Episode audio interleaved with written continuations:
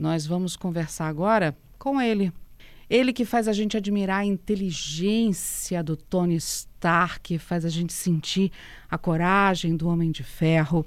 Ele que faz a gente perceber a bondade do Woody e encher os olhos de água quando Woody divide com todos os brinquedos a importância das crianças para eles.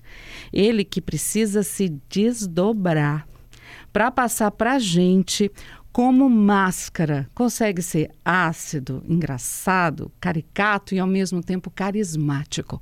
Eu estou falando dele, Marco Ribeiro, um ator ao quadrado, gente. Falo isso assim sem sombra de dúvida. Dublador de todos esses personagens que eu falei e muitos, muitos mais.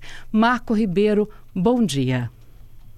Ô, Patrícia, tudo bem? Bom dia pessoal da CBN. Um prazer estar aqui com vocês. O prazer é todo nosso. E me diz, dublagem brasileira, para mim é melhor do mundo. Fato ou exagero meu? Olha, é, nós estamos consideradas, nós estamos entre né, uma das melhores dublagens do mundo realmente, né, em termos de sincronismo, de interpretação. Fato é que nos últimos anos essa qualidade foi se deteriorando um pouco por conta de estúdios novos, despreparados, é, às vezes é, concorrência desleal de preços, mas a gente, na medida do possível, ainda continua liderando esse ranking. Uhum. Bom, a dúvida geral de todo mundo, né, pros, dos nossos ouvintes aqui, como é que um dublador é escolhido para ser um determinado ator no Brasil, para ser um determinado personagem? Bom, tem, tem duas formas. Uh, geralmente você vai chegar a um personagem novo, você faz testes cliente pede para você fazer testes. Então você escolhe ali três dubladores, né? eles pedem três vozes dentro, dentro daquelas características e tal, e você vai fazendo ali os testes e manda para o cliente. Alguns clientes perguntam a você qual dublador você preferiu no papel e tal, e outros somente o cliente escolhe mesmo. Essa, a maioria é feito assim, né, em séries e filmes até, longa-metragens. Mas tem muita coisa também no dia a dia que o próprio diretor da dublagem escolhe. Ele está dirigindo o filme, então eu acho que fulano fica melhor nesse papel aqui, pela característica, às vezes até pelo physique de role, pela característica física mesmo. Para ser dublador tem que ser ator, Marco? Sim, sim. Na verdade, o dublador nada mais é do que um ator que faz dublagem também. Né? Ah, o que acontece, que aconteceu, por exemplo, comigo também, eu fiz teatro já, fiz coisas em televisão também, mas eu acabei me, me acomodando mais na dublagem, porque a dublagem te absorve muito. Uhum. Então você vai ganhando um papel, outro e tal, então você fica sem tempo de ensaiar uma peça de teatro, de correr atrás de outras coisas, e você acaba, entre aspas, se acomodando ali também. É, que foi um caminho inverso que, por exemplo, o Celton Mello tomou, que dublava com a gente, né? A uhum. gente dublava junto, e aí o Celton foi mais por um caminho de, de teatro e tal, e, e, e resolveu seguir é, por, por outra área. Mas o dublador, essencialmente, é um ator. Agora, vocês vão ao cinema? Porque vocês veem o filme primeiro que todo mundo, né?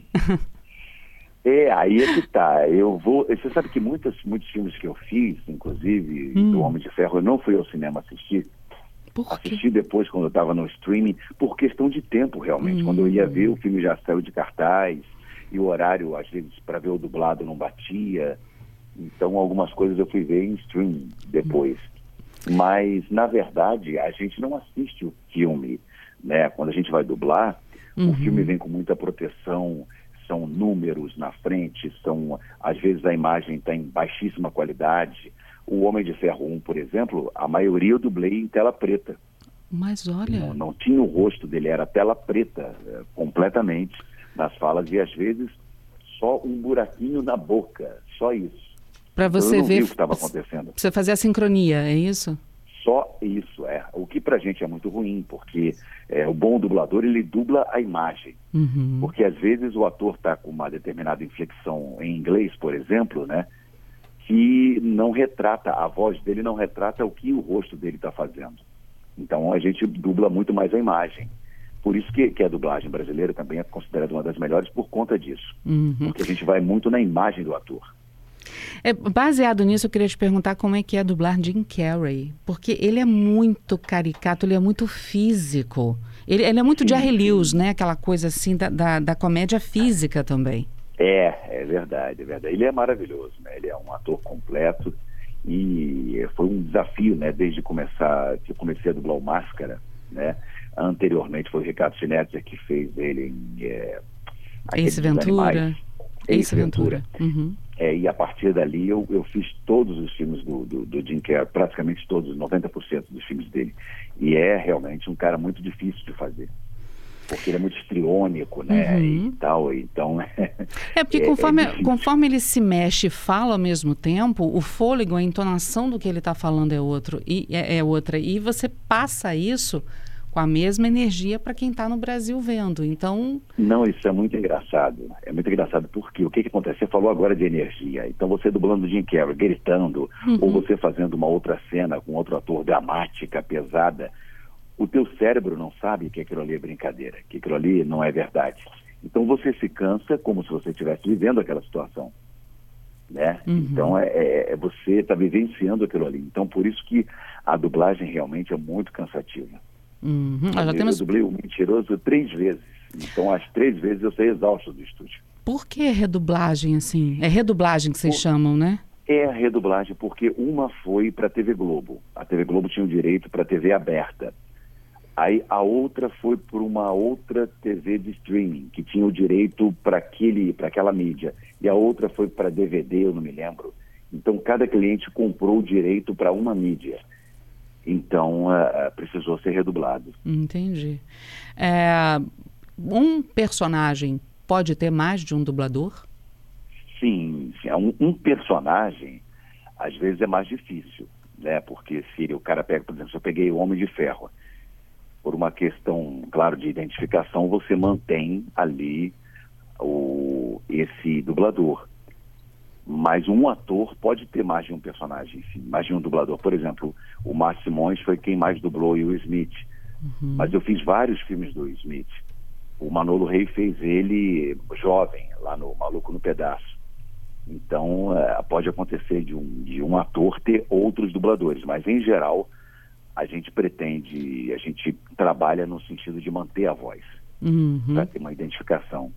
Uma pergunta também, já está chegando pergunta de ouvinte aqui, viu, Marco? É... Ah, que legal. Deixa eu te perguntar uma coisa. A gente fala muito de filmes estadunidenses, britânicos, né? Mas a gente uhum. tem filmes de todos os países, novelas de todos os países. Qual é a linguagem, qual é a, a língua mais difícil, a expressão ou sincronia mais difícil que você encontrou até hoje?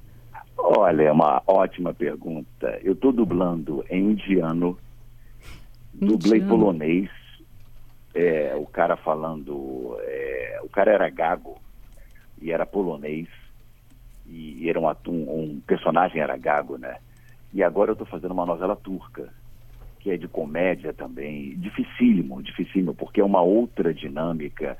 Já dublei em japonês, em coreano, então é claro que o inglês é sempre melhor, né? Porque a gente identifica, você sabe onde está. Agora, numa língua que você não tem a menor noção o turco, a única coisa que eu identifico deles é o tá bom. Porque o tá bom é muito igual ao nosso, tá bom, tá bom. Eles falam tá bom toda hora e é tá bom mesmo. Mas o restante não dá para você identificar. Uhum. Olha. Holandês. Holandês, fala, pode falar. Não, holandês também, que é, que é uma língua muito difícil, alemão, francês. Eu já dublei, graças a Deus, em várias línguas e é difícil, é, é sempre um desafio. Você, já, você dubla anime também, né? Sim, sim, sim. E é japonês, não é isso? Japonês, é que o cara tá. É, desculpe a comunidade, né? Eu, eu, vou fazer aqui uma brincadeira, o cara tá. Aí tá, tá, tá traduzido assim, sim. Aí fica. Aí você tem que, que rebolar, como dizem, né? Aí que entra os improvisos e os cacos. Exatamente. Aí que entra, a rapadura é doce, mas não é mole não. Para o bonde que Isabel caiu, do Yusuke. e aí você dá a frase seguinte. Entendi. É, já tem pergunta de ouvinte aqui, vamos lá. A Sofia vamos conosco, lá. dizendo, um dublador consegue construir uma identidade própria na dublagem? Como é que ele consegue colocar os traços dele enquanto ator e dublador naquele personagem que ele está dublando? Ah, excelente pergunta, excelente pergunta. A gente vai ao longo do tempo, né? Depois de, de, de tantos, tantos anos de carreira, você vai adaptando as coisas e tal. Então o, o, personagem acaba tendo um pouco da sua característica ali, né? Uhum. Então se é um personagem de, de comédia, eu levo mais para um lado. Se é um personagem mais dramático, eu levo mais para outro. Mas em geral você veste aquilo que o ator está fazendo na, na, tela. Então por isso que a dublagem é tão rica. Uhum. Porque você dubla de, de 9, de 8 até as 22, por exemplo. Então você faz uma novela, você faz um desenho animado, você faz um filme dramático, você faz uma comédia. Isso é um baita de um exercício para um ator. Quantas horas vocês ficam para fazer uma dublagem? O filme dura duas horas. Qual o tempo uhum. de para dublar um filme que tem aí duas horas, né, com falas, duas horas com fala de todos os personagens, né? Quanto tempo uhum. dura para dublar um filme, uma novela? Horas, semanas, meses? Como é que é isso? Bom, em geral, vamos lá, um filme de duas horas é, correndo tudo, do que o filme chega na empresa até ele sair dublado, a gente pode botar aí uns 20 dias. Uau! Que são três dias de tradução e mais é, a pré-produção e tal. Agora, de estúdio mesmo, ele pode levar aí uns 5, 10 dias, dependendo do, do tamanho e da complexidade do filme. Né? Mas, em geral, você dubla é, um episódio de 25 minutos em um dia. Né? Essa é a, um, dublar um episódio todo, né? E um dia com todos os personagens. Um dia com quantas um horas para vocês? Um dia de seis, sete, oito horas. É, gente, não é fácil não. Não é mole é, não. rapadura é doce, mas não é mole. Olha, a Nereida está perguntando se você já dublou em coreano. Sim, sim, sim. Fiz vários e tenho feito agora vários doramas, né? Uhum. Que está tá sendo a moda e agora. Fiz vários. Ah, o Júnior está perguntando como é que você virou dublador. Comecei com 15 anos de idade. Eu já fazia teatro lá na escola e tal, fazia escola de cinema. E, e nessa época eu comecei em rádio também. Eu fiz, fiz muito rádio, fiz, fiz locução em rádio, comecei até hoje gravo bastante comercial, graças a Deus, para rádio e tal. E aí eu fui chamado para fazer um teste num, umas coisas que meu tio tinha. É, meu tio trabalhava na Herbert como mixador e ele estava fazendo uns filmes de, de animação, é uns, tipo aqueles Muppets, uma coisa assim. E ele me chamou para fazer um teste. Com 15 anos você não precisa de registro profissional ainda. Aí eu fiz, gostei e estamos nessa caminhada aí há 38 anos. Olha, você falou aí sobre rádio. A Renata está aqui perguntando se você gosta de se ouvir. Ela deu um exemplo de muita gente no jornalismo, né? No jornalismo, no ah. rádio jornalismo, que às vezes não gosta da própria voz, porque a gente se ouve diferente, né, Marco? Sim, sim, sim. Agora eu já me acostumei um pouco mais, mas é, às vezes é, é ruim você se ouvir, você se ver no vídeo também, as pessoas geralmente não gostam, né? Uhum. A gente acaba acostumando porque não tem outro caminho. Vamos lá. Gênero mais difícil de dublar, tem algum? Olha, aí é que tá. Isso é que é legal da dublagem, porque cada dia é uma coisa diferente. É, você vai dublar, como eu falei, uma comédia, uma novela, é, uma comédia, é, um filme mais dramático. Então, cada dia é uma coisa diferente não existe um gênero, assim, você pode às vezes achar, pegar um documentário, por exemplo, como eu peguei, ah, documentário molinho e tal, só que era em indiano, e aí se torna extremamente difícil, entendeu? Então depende muito da, da, da produção. Uhum. É um desafio a cada dia, a cada trabalho que você vai fazer é um desafio, e isso é o, uma das coisas fascinantes da dublagem. Quando você falou que vocês recebem o texto, né, tem todo um trabalho de tradução antes de chegar para vocês, e vocês ainda têm os cacos, os improvisos no meio, até para aproveitar a sincronia, né, dessas, dessas uhum. dublagens, né? Mas eu, eu tenho que confessar para você que eu acho que tem piada que fica muito melhor em português do que no original. Ah, com certeza, porque a gente tem que adaptar, porque afinal, o que, que a gente faz? A gente faz uma versão brasileira, né? Que é, é o nome que a versão brasileira. Então você tem que adaptar muitas coisas. Tem um bairro em Nova York, ou tem uma, uma região não sei onde que os caras brincam com um determinado bairro. Então, dentro de uma, é, uma coisa que seja coerente, você adapta aquilo para cá.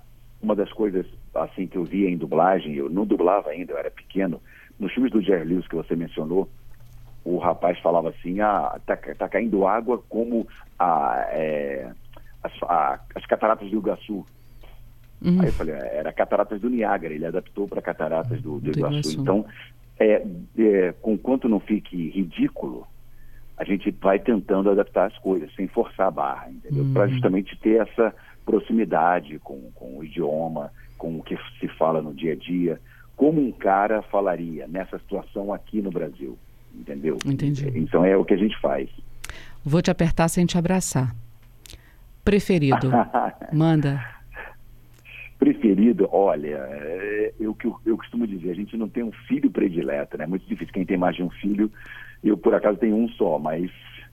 É, e não, você não tem um filho predileto, mas eu acho que esses dois últimos agora, o Woody e o Homem de Ferro, são assim. tem uma, um carinho especial por eles. Preciso te pedir uma coisa. Ah. Para você falar aquela icônica frase do Tony Stark, como é que é milionário filantropo? Ah, tá. Ele diz assim: gênio bilionário, playboy filantropo. Eu sou o Homem de Ferro. Gente, perfeito. que delícia. Agora vem cá, você falou que você tem um filho. Hum. Quantos anos seu filho tem? Meu filho tem 30. É, já está. Tá. Quando ele era criança, como é que era? Você atendia telefone? Olha a pergunta, gente. Você atendia telefone brincando? Seu filho gostava disso, os coleguinhas dele? Ah, com certeza, com certeza. Na, na escola era maior sucesso. Ah, Renan, pede para o seu pai fazer, fazer isso, fazer aquilo. E quando ele chegava lá na rodinha assim, de aniversário e tal, e tinha que ficar fazendo os personagens, né? Uhum. Era muito E agora com, com dois netinhos é a mesma coisa. Ah, que delícia! é. Aí meu netinho pediu no aniversário dele de, acho que foi de cinco anos ou de quatro, que ele queria o aniversário do Woody com bolo de chocolate do Woody. Então foi a festa foi toda temática em torno do Woody. Delícia. Olha só, é, Ren, Ricardo perguntando para você, quais, for, quais, for, quais foram os sonhos mais estranhos que você já fez? Os, os Perdão, não entendi? Os sons mais estranhos que você já teve que dublar. Ah, os sons mais Ah, com certeza com o Jim Carrey, aquelas coisas, aquelas coisas que ele faz assim, né? Ah, e você tem que entrar naquela, naquela praia ali. Uhum. E. Um... oh, meu Deus do céu! Um desenho animado, você tem que fazer um. O, o Mon Jardim, uma vez, uhum. dublando com a gente, o grande salsicha, né?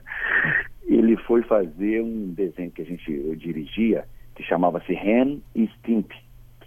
Sim. Na, da Nickelodeon, um desenho muito doido. E o Monja dublou um peidinho. Olha que loucura.